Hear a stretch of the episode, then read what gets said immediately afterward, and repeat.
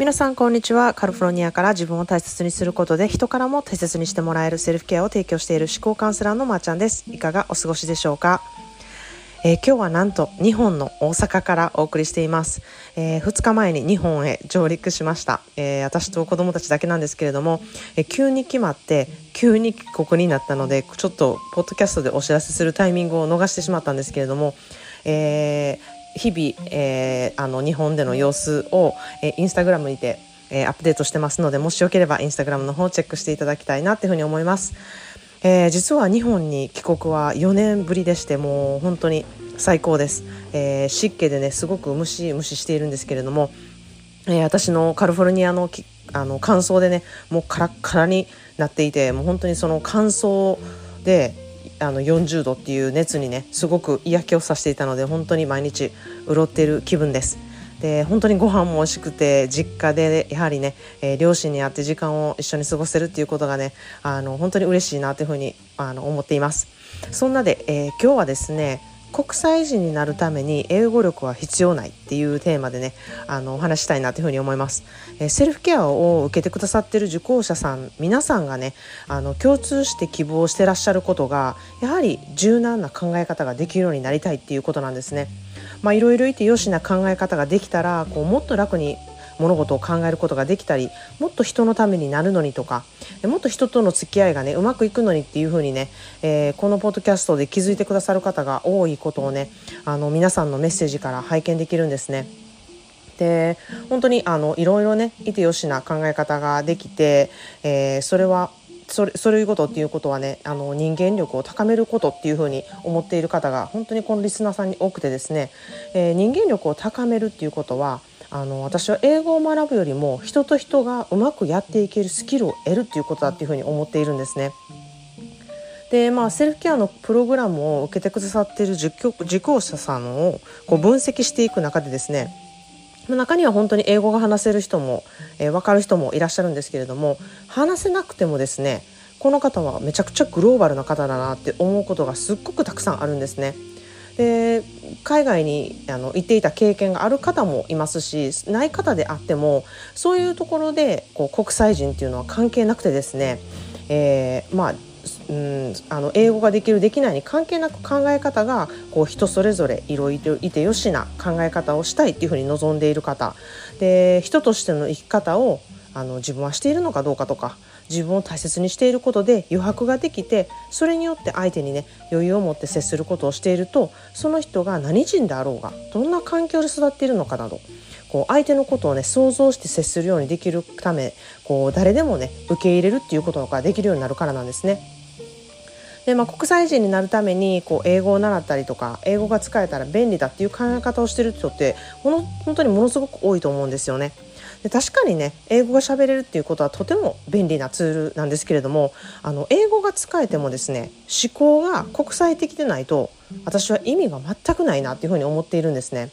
でそれはあのなんていうのかな例にすると料理教室に行ってこう学んでも食べたいとか食べてもらいたいっていう気持ちがないとこうあまり作りたいと思わないっていう環境とすごくよく似ているなっていうふうに思うんですね。で実際私も英語を勉強してきて、えー、あのいいろいろ人間関係やっていく中で英語力っていうよりもものすごく人間力がものを言うなっていうことを実際に外国で、えー、暮らしていくことでものすごく身にしみて感じているんですね。なので私は人間力は言語力を超えるっていうふに思っています。伝えたい気持ちっていうことはねやはり態度になって現れてそれは言葉ができなくても伝わることでそこが一番大事なね要素だなっていうふうに思っています。人間力は世界共通必要なスキルなんですよね。じゃあその人間力っていうのはどうやって高めていけばいいのか。それはやはりね柔軟な考え方だったり相手を思う想像力をつけることとかいろんな考え方ができる思考トレをすることそういうことをすることで人間人間力を養うことができるというふうに思っています。じゃあ人間力が高いとどういう利点があると思いますか？こうどんな人とのコミュニケーション力も高くなるし人とのやり取りがまあ面倒くさいとかそういうことを、えー、考えなくなりますし人と関わることが苦手やなっていうふうにも思わなくなるんですね。で何よりもですね自分がやっぱり一番楽だなっていうふうに思うんですね。なので私もあの子どもたちにもちろん、えー、日本語も話せるようになってほしいしっていう願いはたくさんあるんですけれどもそれよりもえー、人間力っていうものをねつけて育っていってほしいなっていうふうに、えー、意識して子育てをしています。えー、っていうことで今日の一言 English です。The way you speak to yourself matters. The way you speak to yourself matters. 自分に話しかけている言葉はとっても大切なのです。The way you speak to yourself matters. 自分に話しかけている言葉ということはとっても大切なことなのです。自分に話しかける言葉自分に対して思うこと。それは全て自分が聞いているんですよね。自分に親切になること。自虐ネタとかで自分を傷つけないっていうこと。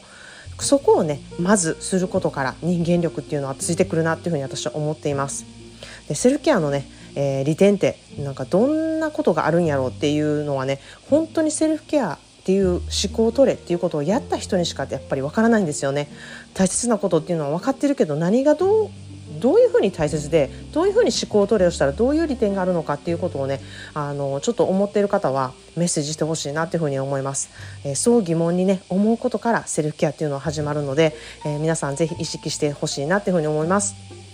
ということで、えー、今日は国際人になるために英語は必要ない。必要なのは人間力で言語力ではないっていうテーマでお話していました。えー、私の新しい3ヶ月講座は次は9月開始となっています、えー、個人コンサルは常備を行っているんですけれども、えー、興味のある方はまず何でも公式 LINE からメッセージしてほしいなというふうに思います。毎回言っているんですけれども公式 LINE は私本人が必ずお返事しています。皆さんとのメッセージのやり取りをすることをいつも楽しみにしていますのでいつでもメッセージしてください。このポッドキャストを SNS で紹介してくださることでセルフケアの意識がとても高くなっていく社会となっていきます皆さんがそれぞれセルフケアをする社会になっていけばお互いを思いやる社会が自然にできるようになりますぜひぜひ拡散していただけるととっても嬉しいです